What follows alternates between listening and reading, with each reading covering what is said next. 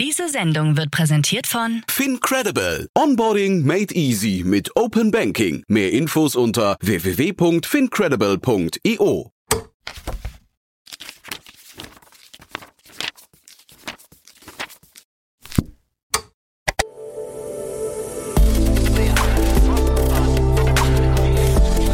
Startup Insider Daily. Read Only. Der Podcast mit Buchempfehlungen von und für Unternehmerinnen und Unternehmer.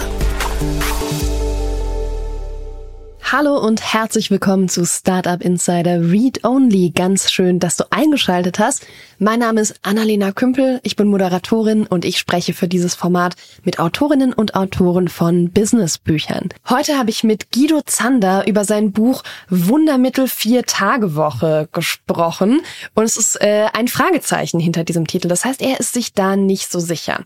Er sieht die ganze Diskussion um die Vier-Tage-Woche kritisch, weil sie ihm zu oberflächlich ist und er schaut auch etwas kritisch auf die Studien, die Teil dieser Diskussion sind. Im Interview stellt er uns unter anderem Modelle vor, die für die Unternehmen, mit denen er an Arbeitszeit arbeitet, gut funktionieren und die auch eine Alternative zur Viertagewoche sein können, beziehungsweise die einfach für manche Arten von Unternehmen wesentlich besser umsetzbar sind. Lasst uns direkt reinstarten. Ich wünsche dir ganz viel Spaß mit Guido Zander. Werbung Sei dabei beim HTGF Family Day am 11. und 12. Juni in der Station Berlin. Für zwei Tage voller Inspiration und Business. Tauche ein in ein einzigartiges Netzwerkerlebnis mit bis zu 1500 Teilnehmenden. Erkunde das innovative Seed- und Later-Stage-Portfolio des Hightech Gründerfonds. Lass dich vom vielseitigen Programm inspirieren und knüpfe wertvolle Kontakte. Sichere dir jetzt dein Ticket. Mehr Informationen findest du unter www.family-day-htgf www.startup.de. Startup Insider Daily. Read Only. Hallo Guido, wie geht's dir? Sehr gut, Dankeschön. Schön, dass wir hier miteinander reden können. Ja, sehr, sehr schön. Ich freue mich. Du hast ein Buch geschrieben, Wundermittel vier Tage Woche, mit einem Fragezeichen dahinter. Du bist dir da also nicht ganz so sicher. Erzähl mir mal ganz kurz, was du machst, dass du dachtest, ich muss dieses Buch schreiben. Was ist dein, dein Hintergrund? Ich bin im Prinzip Arbeitszeitberater. Also ich bin seit 1995 im Thema Arbeitszeit unterwegs, habe in der Phase, sag ich mal, bestimmt weit über 200 Kunden im Thema ja, Arbeitszeit, Personaleinsatzplanung, Workforce Management, also was man auch immer über sich so denken kann in dem Thema, da gibt's eigentlich nichts. Also lebensphasenorientiertes Arbeiten, eine Gleitzeit, Homeoffice, also alle Themen, die da drin sind. Und ähm, ja, wie gesagt, bewegt mich eigentlich ausschließlich in dem Thema, habe viele Unternehmen darin beraten und ja, war so ein bisschen befremdet über die Diskussion, die mit der Vier-Tage-Woche aufgekommen ist, in der Art und Weise, wie es war. Und deshalb habe ich irgendwann angefangen, ein Buch zu schreiben. Genau, du hast auch auf LinkedIn mal geschrieben, dass dich diese Diskussion rund um die Vier-Tage-Woche schon so ein bisschen stört. Was stört dich daran? Ist doch schön. Ja, mich stört nicht die Vier-Tage-Woche an sich. Die ist äh, je nachdem, welche Voraussetzungen man hat, äh, kann das durchaus eine gute Lösung sein. Was mich stört, ist die Oberflächlichkeit der Diskussion und dieser, dieser Hype, der darum entsteht. Und eben, dass durch eine, ja, sage ich mal, falsche Interpretation oder Darstellung der Studienlage äh, mehr oder weniger der Eindruck erweckt wird, dass das überall verlustfrei, ohne Produktivitätsverlust äh, funktioniert, dass wir im Gegenteil noch mehr Umsatz machen und mhm. so weiter und daraus jetzt so eine Gemengelage entstanden ist, dass mehr oder weniger jeder glaubt, das ist super. Also ne, die Erwartungshaltung ist ja auch riesig, wenn du die Umfragen siehst, ne, wer wünscht sich eine Vier-Tage-Woche und so weiter. Und das aber, wie gesagt, äh, wenn man mal in die Details guckt, in die einzelnen Branchen, in die einzelnen Voraussetzungen, die man dafür braucht, eben diese dieser Hype in der Art nicht, nicht gerechtfertigt ist. Und, wir haben es ja jetzt auch gesehen, dass zum Beispiel die IG Metall sofort auf den Zug aufgesprungen ist und genau die Branche, die eben in den Studien überhaupt nicht betrachtet wurde, quasi jetzt als erste mit dieser Pauschalforderung kommt. Und das ist tatsächlich auch mein Hauptanliegen, ist diese Pauschalforderung. Eine Vier-Tage-Woche an sich als Wahlmodell, sowohl für Arbeitgeber als auch für Arbeitnehmer, ist ähm, wunderbar. Es gibt auch viele, ähm, sage ich mal, Beispiele, die, die erfolgreich sind. Aber eben dieser Zwang zu sagen, eine ganze Branche muss das jetzt einführen, egal von der wirtschaftlichen Situation, egal äh, wie die Produktivität ist, wie die Prozesse sind und so weiter. Und das ist eben der Punkt, ähm, warum ich irgendwann im April angefangen habe, dieses Buch zu schreiben, weil ich gedacht habe, ähm, irgendjemand muss mal Differenzierung und Inhalte in die Diskussion bringen. Und haben mir gedacht, ja, mein Gott, eigentlich bist du lang genug in dem Thema drin, hast viel gesehen, viel gemacht, warum bist das nicht du? Und dann habe ich eben eines Sonntags im April angefangen zu schreiben. Ja, das äh, genau, das hast du auch auf, auf LinkedIn, glaube ich, erzählt, dass du einfach angefangen hast und dann warst du noch vor Abgabetermin beim Verlag hast du schon das erste Manuskript eingereicht. Das fand ich sehr bewundernswert. Ich hätte das da nachts um zwölf eingereicht, auf jeden Fall. Ich glaube, das mit der IG Metall haben vielleicht nicht alle mitbekommen, zumindest nicht in unserem Kosmos. Haben die in Verhandlungen jetzt gefordert, dass es eine pauschale Vier-Tage-Woche gibt für ihre Unternehmen, beziehungsweise für die Menschen, die sie vertreten? Ja, eigentlich eigentlich sogar noch mehr. Also sie haben einerseits die, die Vier-Tage-Woche äh, gefordert bei 32 Stunden mit vollem Lohnausgleich.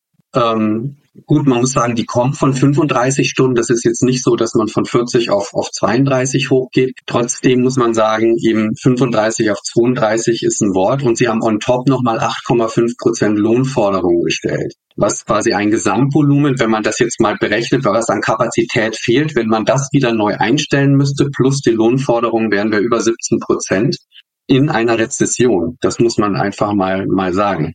Und äh, jetzt und was eben hier passiert, ist Folgendes.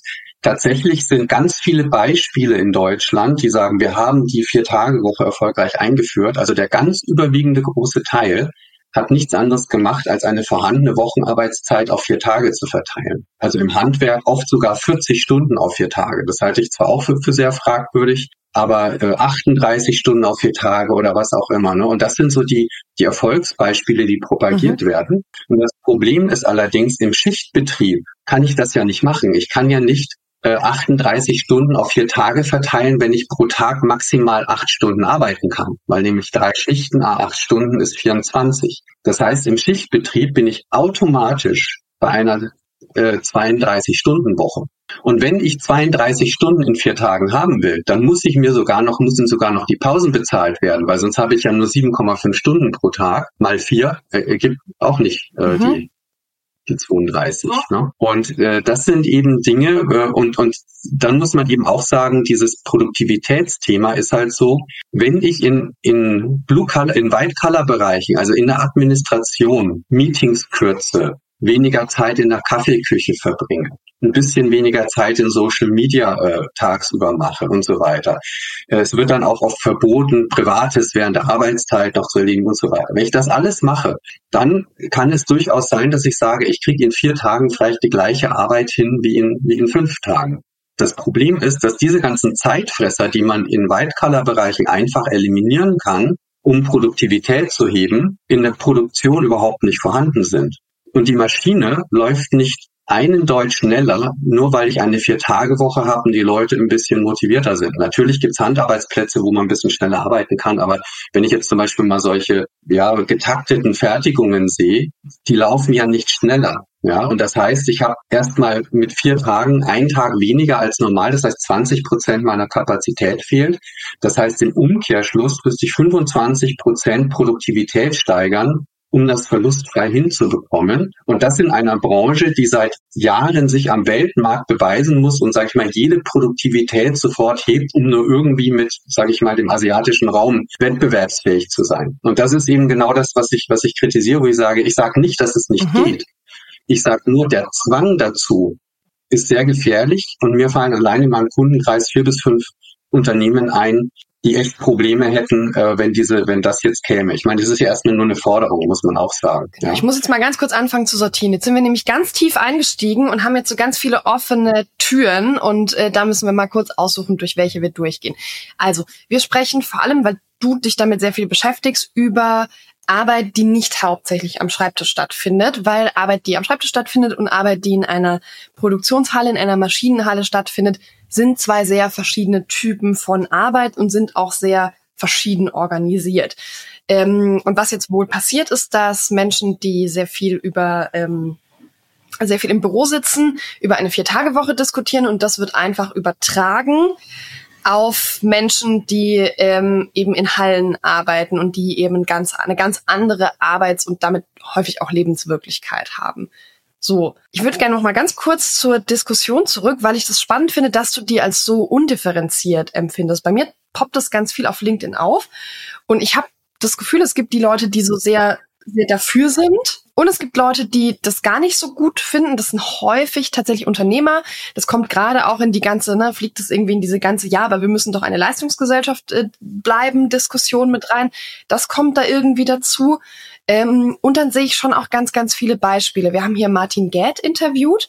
Ähm, der hat ein Buch geschrieben über die Vier-Tage-Woche. Ich weiß nicht, ob du es kennst. Da sind viele verschiedene Beispiele dabei, auch aus ganz unterschiedlichen Branchen. Also bei mir kommt schon eine Diskussion an, die sehr viele verschiedene Ebenen hat. Was ist das, also fehlt dir einfach der Aspekt des Blue-Color-Work da drin oder was fehlt dir? Ja, Tatsächlich, ja, es hat viel mit, mit Blue Color zu tun, aber wobei man Blue Color jetzt sagen muss, das ist Blue Color. Handwerk ist auch irgendwie Blue Color. Ne? Ähm, es geht tatsächlich mehr um das Thema Schichtigkeit. Also zum Beispiel, du hast jetzt Martin Geld angesprochen, das Buch von ihm, die 151 Beispiele, sind zum überwältigenden Teil, also ne, über 90 Prozent, kleine Unternehmen, Handwerksbetriebe, Friseurbetriebe und so weiter, äh, die das gemacht haben, wo das auch überhaupt kein Problem ist. Also wenn ich jetzt zum Beispiel ähm, den Friseur nehme, der sagt, wir machen Freitag zu und dafür erweitern wir unsere Öffnungszeit Montag bis Donnerstag, geben Leuten noch nach der Arbeit die Chance, bei uns sich die Haare schneiden zu lassen. Das kann eine absolute Win-Win-Situation sein. Ja, die, die, ähm, klar, die Tage werden ein bisschen länger, aber da muss der Umsatz nicht zurückgehen. Die Leute haben drei Tage Wochenende. Äh, ich kriege vielleicht leichter auch Leute äh, eingestellt und so weiter. Ähnlich im, im normalen Handwerk. Ich fahre halt dann nur noch viermal auf die Baustelle, nicht fünfmal. Mhm. Also sind alles Dinge wunderbar. Würde ich überhaupt nie, nie widersprechen. Aber wie gesagt, das sind alles in wesentlichen Beispiele, die eine Wochenarbeitszeit größer 32 Stunden und zwar eher 38 oder 39 Stunden auf vier Tage mhm. verteilt mhm. haben. Und ähm, es wird ja auch sehr viel mit Studien äh, argumentiert. Ne? Es gibt die, die Island-Studie, es gibt die UK-Studie und da ist es eben einfach so, dass auch hier im Wesentlichen Unternehmen teilgenommen haben, die eben nicht mehrschichtig gearbeitet haben und die nicht am Weltmarkt sich, sage ich mal, behaupten müssen.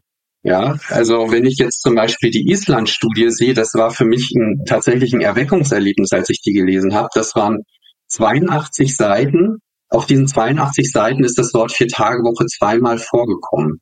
Und zwar in der Einleitung. Und ansonsten war die Island-Studie etwas, da hat man in öffentlichen Dienst, Behörden und so weiter, Ministerien, auch sehr kleine Ministerien, Island ist ja nicht sehr groß, also im Durchschnitt waren die Einheiten 34 Leute stark. Und die ganze Studie dreht sich nur darum, dass man in Island, die von einem sehr hohen Arbeitszeitniveau kommen, also das höchste in Europa, die die Wochenstundenzahl geleistet wird, hat man die vertragliche Wochenarbeitszeit von 40 auf 36 Stunden reduziert, flexibel an fünf Tagen. Mhm. Es war nie von einer mhm. Vier-Tage-Woche die Rede. Und in Deutschland wurde wirklich daraus gemacht, Island hat bewiesen, die Vier-Tage-Woche funktioniert und so weiter. Also eine ganz undifferenzierte Berichterstattung. Ich frage mich auch tatsächlich, wie es jemals dazu kommen konnte, weil diese Studie hat von sich auch nie selber behauptet, eine Studie zur Vier-Tage-Woche zu sein. Sondern eine Studie zur Arbeitszeitflexibilisierung. Ja? Genau. Mhm. Und, und, und ähnlich in der UK, da haben 61 Unternehmen teilgenommen, 88 Prozent kleiner 100 Leute. Man konnte sich freiwillig bewerben. Es haben nur Unternehmen teilgenommen, die sich quasi das auch vorstellen konnten zu machen. Es waren insgesamt nur vier produzierende Unternehmen dabei. Nach allem, was wir recherchieren konnten, keins im Schichtbetrieb. Ja, und, und jetzt kommt aber der eigentliche Knaller, im Ergebnis wurde auch nur eine 4,5 Tage Woche erreicht. Heißt das heißt, äh, man hat gesagt, wenn es eng wird, bitte nochmal einen fünften Tag machen und so weiter. Und das hat auch stattgefunden. Das heißt, im Schnitt ist eine 4,5 Tage Woche bei rumgekommen und nicht die 4 Tage Woche. Und in Deutschland, in den Medien ist daraus wieder geworden, UK hat bewiesen, dass die 4 Tage Woche funktioniert, dass die Produktivität ausgeglichen werden kann, dass man sogar mehr Umsatz machen kann und so weiter. Und das ist eben ähm, an vielen Stellen auch statistisch, wenn man ehrlich ist, nicht ganz, ganz valide und so weiter. Und, und deshalb, wie gesagt, ich sage nicht, dass es nicht funktioniert. Ich sage auch nicht, dass es in, in, in einem Schichtbetrieb nicht zwingend funktioniert. Wenn ich zum Beispiel die Marge habe und sage, ich möchte meinen Mitarbeitern was Gutes tun, äh, ich möchte mir ein, ich möchte, dass ich einfacher im Recruiting Leute finde. Ich möchte ein richtig cooles Modell haben und ich kann mir die fehlende Produktivität, die ich vielleicht nicht ersetzen kann, ja, durch hole ich mir zusätzlich Leute mhm. rein und ich kann mir das leisten dann kann ich das ja machen. Äh, wogegen ich tatsächlich einfach versuche ähm, aufzuklären, ist dieser Zwang, ne, der jetzt durch einen Tarifvertrag oder ich meine, ist, man kann ja auch nie ausschließen, dass ein Hubertus Heil plötzlich auf das Thema draufspringt und meint, jetzt müssen wir es per Gesetz machen oder, oder sonst irgendwas. Und da glaube ich, das wäre extrem kontraproduktiv. Mal abgesehen davon, dass wenn es einen Zwang gibt, dass das ganze Argument der Arbeitgeberattraktivität eigentlich wieder futsch ist, weil wenn es jeder macht, habe ich ja als Einzelunternehmen keinen Vorteil gegenüber den ja. anderen. Welche Voraussetzungen müssen Unternehmen denn mitbringen, damit du sagst, so eine Vier-Tage-Woche funktioniert für die? Ja, es ist, es fängt schon eben zum Beispiel bei Öffnungszeiten und der Art und Weise des, des Bedarfs an. Was meine ich damit? Wenn ich einen variablen Bedarf habe, der nicht uhrzeitbezogen ist, wo ich sagen, ob ich das am Montag noch um 19 Uhr mache oder am Dienstag um, um, um 17 Uhr oder was auch immer, ob ich am Montag neun Stunden arbeite, am Dienstag nur vier Stunden, ist egal. Hauptsache irgendwie, ich kriege meine Arbeit erledigt. Ne? Also klassischerweise eben auch so kreative Tätigkeiten vielleicht auch oder ich muss irgendwas äh, abarbeiten und so weiter aus, aus, aus einer Liste. Ähm, dann kann man natürlich relativ gut den Bedarf, den man sonst an fünf Tagen hat, zum Beispiel auf vier Tage verteilen und dann auch da, da abarbeiten. Wenn ich aber zum Beispiel einen Bedarf habe, der Zeitpunkt fixiert ist, dass ich sage, wie im Callcenter, um 10 Uhr laufen ganz, rufen ganz viele Leute an. Ich brauche um 10 Uhr viele Leute und ich brauche um 18 Uhr zum Beispiel wenig Leute, weil da kaum noch jemand anruft. In so einem Fall, in so einem Fall würde es mir relativ wenig bringen, Arbeitszeit umzuverteilen und an den anderen Tagen länger zu bleiben, weil ich ja dann in den Randzeiten länger bin, wenn ich keine Leute habe, weil keiner mehr anruft. Mhm. Ja, also das oder auch klassisches Beispiel angenommen, ich habe im Handel nur eine Öffnungszeit von acht Stunden, nur mal als als, als Beispiel, dann würde es mir nicht bringen, alle Leute neun Stunden dazulassen, also neun mal vier, 36 Stunden zum Beispiel, ja, weil die eine Stunde wären halt die Leute da, obwohl, obwohl der Laden nicht mehr auf ist. Das heißt, da gibt's so, ne, und, und ähnlich ist es eben, wie gesagt, im Schichtbetrieb, wo ich sage, naja, mehr als dreimal acht Stunden kann ich eben gar nicht, mhm.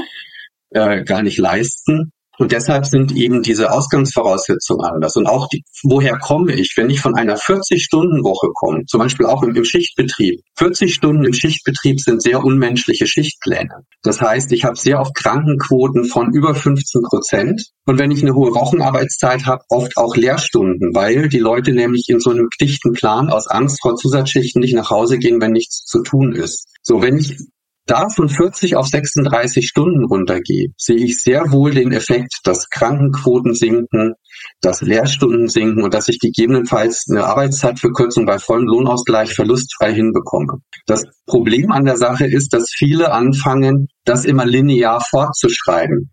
Ja, wenn ich jetzt schon von 40 auf 36 Stunden so einen Effekt hatte, dann hole ich mir den nochmal von 36 auf 32 oder von 32 auf 28.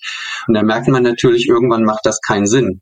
Weil dann würden ja theoretisch, irgendwann wären wir bei der Eintagewoche und das wäre das Produktivste schlechthin. Das heißt, diese, diese Effekte sind degressiv. Und das wird leider Gottes immer linear fortgeschrieben. Ja. Und Deshalb, oder eben wie gesagt im White-Color-Bereich, wenn ich eine Marketingagentur bin mit ausschweifender Meetingkultur, mit äh, viel informellen Treffen in der Kaffeeküche, äh, kann ich natürlich von einem ganz anderen Niveau kommen und sage, wenn ich das alles unterbinde, kriege ich dieselbe Arbeitszeit, äh, Arbeit in weniger Arbeitszeit hin, werde produktiver und so weiter. Und das sind eben alles äh, Riesenunterschiede. Ja, und wenn ich eben zum Beispiel ein Automobilzulieferer bin, der seit 15 Jahren einen Vertrag mit den Automobilherstellern hat, der einen dazu zwingt, jedes Jahr drei Prozent Produktivitätsgewinn zu realisieren und das quasi an den Automobilhersteller abzugeben in Form von äh, niedrigeren Preisen. Das sind durchaus äh, sehr übliche Verträge, die da in den Einkäufen geschlossen werden.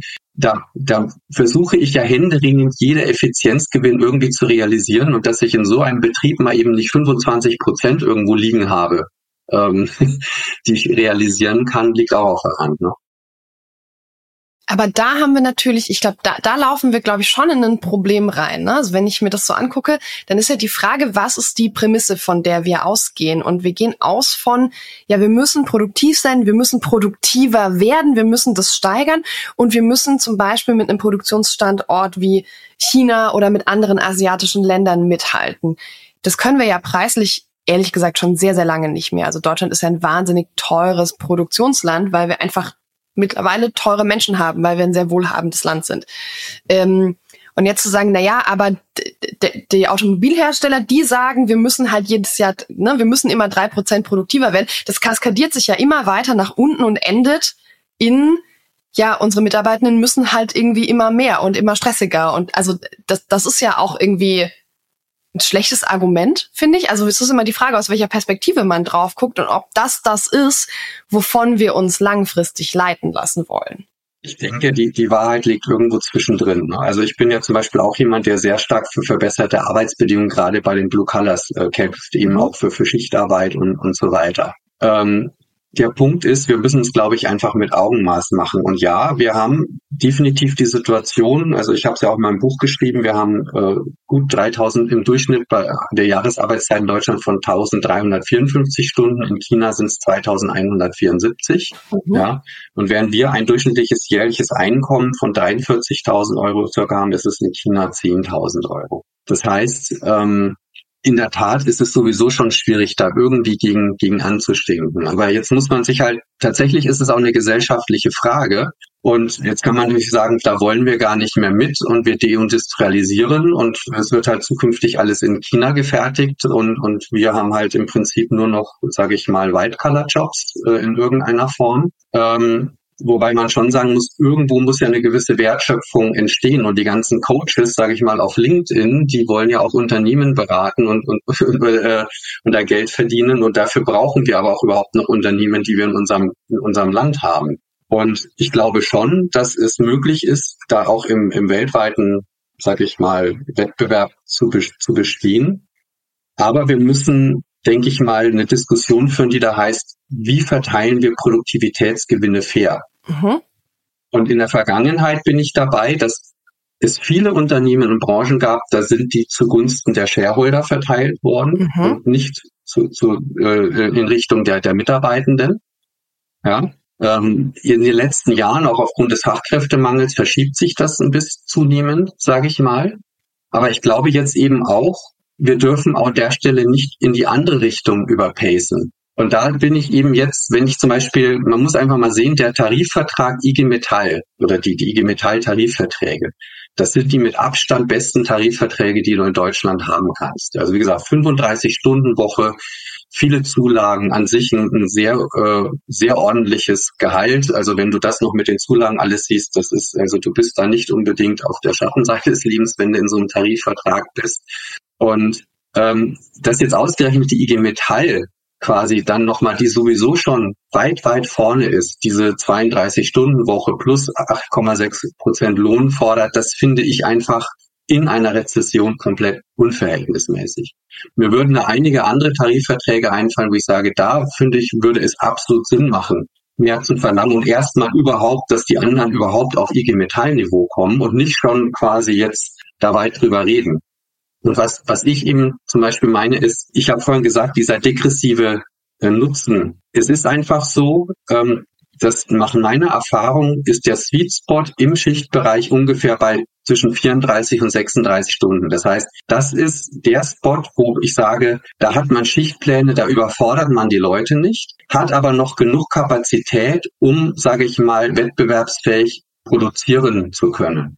Wenn wir den verlassen, irgendwann Richtung 32 Stunden oder vielleicht noch niedriger, dann haben wir einfach den Punkt, dass die Effekte mit hey, ich fühle mich motivierter und, und wir sind ein bisschen flexibler und, und haben weniger Krankenquote, eben diese, diese, diese geringere Kapazität einfach nicht mehr egalisieren. Mhm. Ja, und dann werden wir eben weniger produktiv und nicht mehr äh, weltmarktfähig und so weiter. Und ich, und ich glaube, man muss einfach, und, und jedes Unternehmen an sich hat ja auch unterschiedliche wirtschaftliche Voraussetzungen. Und wofür ich halt einfach plädiere, ist, dass sich Unternehmen flexibel darauf einstellen können und nicht zu etwas gezwungen werden. Und es ist ja auch momentan eine sehr verkürzte Darstellung auf Arbeitgeberattraktivität äh, genau wie Homeoffice nicht New Work ist, ist, ist die Vier-Tage-Woche nicht das Synonym für Arbeitgeberattraktivität, sondern das setzt sich zusammen aus einer Bezahlung, aus einer Kultur und eben gerne auch aus dem Thema Arbeitszeit. Aber was nützt mir, wenn ich eine vier Tage habe, wenn ich einen Vollidioten als Chef habe und eine toxische Unternehmenskultur?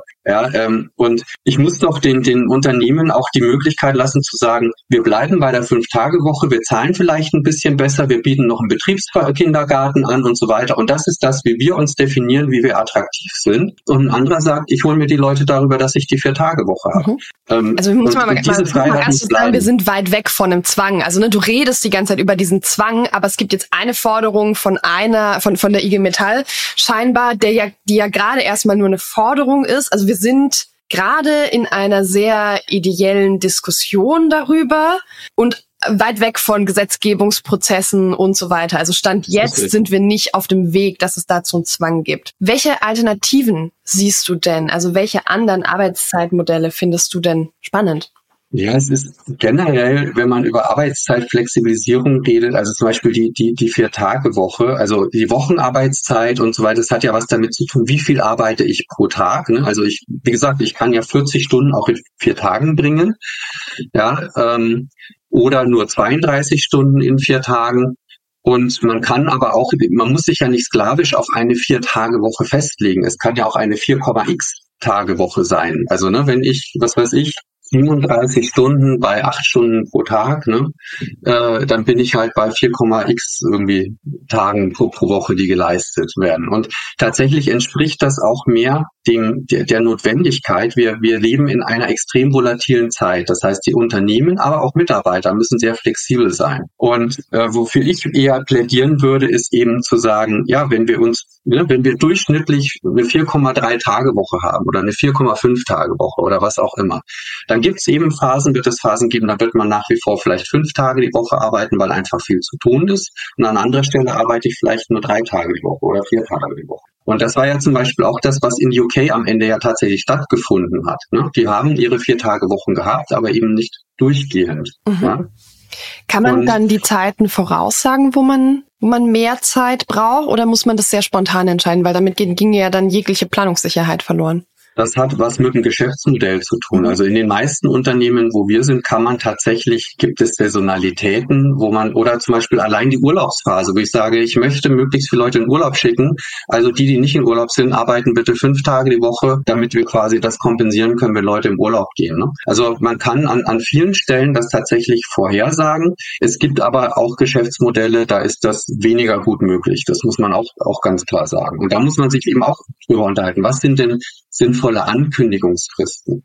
Mhm. Ja, ähm, also wie lange im Voraus muss ich was festlegen? Und wir gehen zum Beispiel bei uns in den Unternehmen, in den Projekten sehr stark in die Richtung, dass wir Arbeitszeit individualisieren, dass wir also sagen, es gibt unterschiedliche Modelle mit unterschiedlichem Flexibilitätsgrad, dass die Leute freiwillig wählen können. Und wenn ich eben in ein flexibles Modell gehe, dann weiß ich ganz genau, was das bedeutet. Mit welcher Ankündigungsfrist muss ich welche Flexibilität bringen? Ich weiß aber auch, was kriege ich dafür? Kriege ich deshalb ein bisschen mehr Geld, weil ich so flexibel bin? Oder aber zum Beispiel, was wir sehr häufig machen, ist der Deal weniger Wochenarbeitszeit gegen Flexibilität. Dass wir sagen, du bist in einem flexiblen Modell mit einer kurzen Ankündigungsfrist aber dafür musst du weniger arbeiten als die anderen. Ja, und, und auf die Weise können die Mitarbeiter, äh, die, die Unternehmen ihren, ihren unterschiedlichen Bedarf abdecken. Und dadurch, dass das freiwillig ist, werden sich ja auch eher die Mitarbeitenden in diese Modelle reinbewerben, die es halt auch von der Lebenssituation her leisten können. Und das ist halt heutzutage das Problem dieser One-Size-Fits-All-Modelle ist, dass Leute in unterschiedlichsten Lebenssituationen eigentlich dieselbe Flexibilität bringen müssen. Mhm. Und die einen sind überfordert und die anderen vielleicht sogar unterfordert. Und das ist das, was wir eben versuchen mit solchen Arbeitszeitsystemen ähm, ja, abzubilden, indem wir eben die unterschiedlichen Flexibilitätsmöglichkeiten der einzelnen Mitarbeitergruppen und in den Lebensphasen so kombinieren, dass der Flexibilitätsbedarf des Unternehmens abgedeckt wird. Ja? Und da ist es tatsächlich so, dass niedrigere Wochenarbeitszeiten extrem hilfreich sind, weil man da viel flexibler sein kann. Ne, wenn ich sowieso schon mal im Worst Case, wie es ja manchmal gefordert wird, was auch Blödsinn ist, 42 Stunden arbeite, da habe ich ja nach oben überhaupt keine, keine Luft mehr, äh, rein auch vom Gesetz, um irgendwie Auftragsspitzen abzudecken. Ne? Und mhm. äh, wenn ich eben, was weiß ich, nur 36 Stunden in der Woche arbeite, dann kann ich halt auch mal 40 arbeiten, ich kann auch mal 32 arbeiten. Das heißt, ich kann Flexibilität viel, viel besser ausgleichen. Und funktioniert das? Weil ich habe also ich habe selber schon so gearbeitet und meine Erfahrung war, dass ich einfach Überstunden gesammelt habe ohne Ende und dass diese Flexibilität auch vom Anfragenden wenig Grenzen kannte, weil ich bin ja, gehöre ja zu den Leuten, die flexibel eingesetzt werden können. Das kann gehen von, ach, wir haben in zwei Stunden für die nächste Schicht gar keine Schichtleitung. Ähm, bleib du mal noch bis heute Abend, ähm, ne? oder äh, man wird angerufen, also zu, zu Zeiten, wo man eigentlich einfach andere Sachen auch vorhatte. Es gibt dann keine, gab dann keine Tage mehr, die irgendwie, mhm. wo ich ganz klar planen konnte, nee, hier bin ich nicht flexibel, hier bin ich für mich, hier habe ich frei. Und es artete in so ein Stresslevel aus, dass ich relativ schnell da aufgehört habe. Das äh, kann ich nachvollziehen. Also es ist, es steht und fällt damit, wie ich diese Modelle definiere, mhm. ähm, ob ich meinen Flexibilitätsbedarf kenne und wie meine Kapazität ist. Was, was meine ich damit? Ähm, was wir, wenn wir solche Modelle machen, machen wir sehr umfangreiche Datenanalysen und auch generell Analysen und sagen, wie viele Leute braucht ihr eigentlich, um euer Geschäft zu machen? Mhm. Dann analysieren wir, wie stark ist eigentlich der Flexibilitätsbedarf? Also um wie viel Prozent kann das von Tag zu Tag, Woche zu Woche schwanken? Ja? Und daraus leiten wir dann ab, wie muss ein Modell aussehen, um diesen Bedarf zu treffen. Mhm. Und dann können, und wenn ich dann eben auch genug Leute habe und alles, dann funktioniert das. Wenn ich natürlich zehn Prozent zu wenig Leute habe, dann wird es immer so sein, dass ich plötzlich anfange, Mehrarbeit abzufragen. Das ist ja, eigentlich reicht's mir nicht und jetzt habe ich meine flexiblen Leute und die müssen jetzt permanent on top kommen. Mhm. Und das ist nicht die Idee, wie wir da vorgehen wollen. Und, und wenn du das sauber konzipierst und auch wirklich einen klaren Blick auf deinen Bedarf hast, dann funktioniert das auch. Aber äh, auf der anderen Seite muss man auch sagen, kein Arbeitszeitmodell der Welt kann auch Dauer heilen, wenn ich zu wenig Leute habe. Ja. Weil das wird immer irgendwie darauf rauslaufen, dass irgendjemand angefragt wird und, und, und sonst irgendwas oder Mehrarbeit notwendig ist oder irgendwas liegen bleibt und so weiter. Und deshalb ist bei uns tatsächlich das Thema Kapazitätsberechnung, Bedarfsermittlung und so weiter ein ganz wesentlicher Bestandteil unserer Arbeitszeitprojekte. Mhm. Wir sind so fast am Ende. Mich würde noch zum Abschluss interessieren, was sind, sind vielleicht so die zwei, drei wichtigsten Dinge, die man sich selber in seinem eigenen Unternehmen angucken muss, bevor man überhaupt in die Frage geht, welches Arbeitszeitmodell kann ich denn anbieten? Was macht denn Sinn? Also es ist definitiv genau das, was ich gerade gesagt habe, der Bedarf, die Bedarfsanalyse. Mhm. Also ne, wie, wie viel Flexibilität benötige ich, wie viele Leute brauche ich und auch welche Qualifikationen brauche ich dafür? Ähm, das ist der, der eine Punkt. Und der andere Punkt ist aber auch äh, die Frage, wie ist heute meine Unternehmenskultur? Wie alt sind meine Mitarbeitenden? Also ne, es ist zum Beispiel so, wenn wir einen Kunden haben, wo im Durchschnitt die Leute mittlerweile 47 Jahre alt sind, dann kannst du andere Dinge machen, als wenn du ein Durchschnittsalter von 35 hast. Oder du musst auch andere Dinge tun. Ja, ähm, weil eben die, die Erwartung in Arbeitszeit auch mittlerweile sehr, sehr unterschiedlich ist von den, von den Altersstufen her. Und ich möchte da gar nicht das Generation Generationenthema aufmachen. Ich glaube, es ist eher ein Lebensphasenthema. Ich wollte gerade sagen, mit Mitte 30 hat man häufig kleine Kinder. Kleine Kinder sind wirklich für alles gut, aber nicht für Flexibilität für irgendwas anderes außer die kleinen Kinder. Ja, und das, heißt, und das heißt, also was ich auf keinen Fall empfehlen kann, ist mit Patentrezepten zu arbeiten. Oh, das Unternehmen sowieso hat dieses und jenes Modell, das klappt da mhm. super, also machen wir das bei uns auch. Ne, also um nochmal eben ähnlich wie mit der Vier-Tage-Woche, das klappt da, also muss es bei uns auch klappen. Mhm. Nein, äh, es ist, jedes Unternehmen hat sehr, sehr eigene Voraussetzungen und zum Beispiel in den Projekten, die wir machen, ich habe noch nicht erlebt, dass wir in zwei Projekten bei zwei unterschiedlichen Kunden jemals bei einem selben Arbeitszeitmodell gelandet sind. Selbst wenn es eine ähnliche Branche war, ähnliche Produktionsprozesse, weil halt es, es fängt damit an, was sind die Leute gewöhnt? Ja, also wie groß ist die Veränderung für die? Die einen sind schon ein bisschen mehr selbst organisiert, dann kannst du sehr stark noch weiter in den Bereich gehen. Die anderen mhm. sind noch überhaupt nicht selbst organisiert, da musst du erstmal vorsichtig antesten, wie das funktionieren kann. Ja, ähm, wie gesagt, kulturelle Fragen, Bedarfsfragen und so weiter. Und deshalb die, die, sich darüber vorher Gedanken zu machen, um dann zu sagen, wie könnte eine spezifische Lösung für mein Unternehmen aussehen. Mhm. Das ist sehr, sehr wichtig. Auf keinen Fall mit Patentrezepten arbeiten. Alles klar. Guido, vielen, vielen Dank, dass du da warst. Vielen Dank für deine Zeit und wir hören uns beim nächsten Buch. Bis dann. Sehr gerne. Danke. Tschüss. Ciao. Startup Insider Daily. Read Only. Der Podcast mit Buchempfehlungen von und für Unternehmerinnen und Unternehmer. Das war das Gespräch mit Guido. Ich hoffe, du hast ein paar Impulse mitgenommen. Vielleicht interessiert dich das Thema so sehr, dass du Lust hast, das Buch zu lesen. Auf jeden Fall hören wir uns nächsten Sonntag zur nächsten Ausgabe von Startup Insider Read Only zu einem Gespräch mit einem Autoren oder einer Autorin von einem Businessbuch. Hab bis dahin eine fantastische Woche und äh, bis dann. Ciao.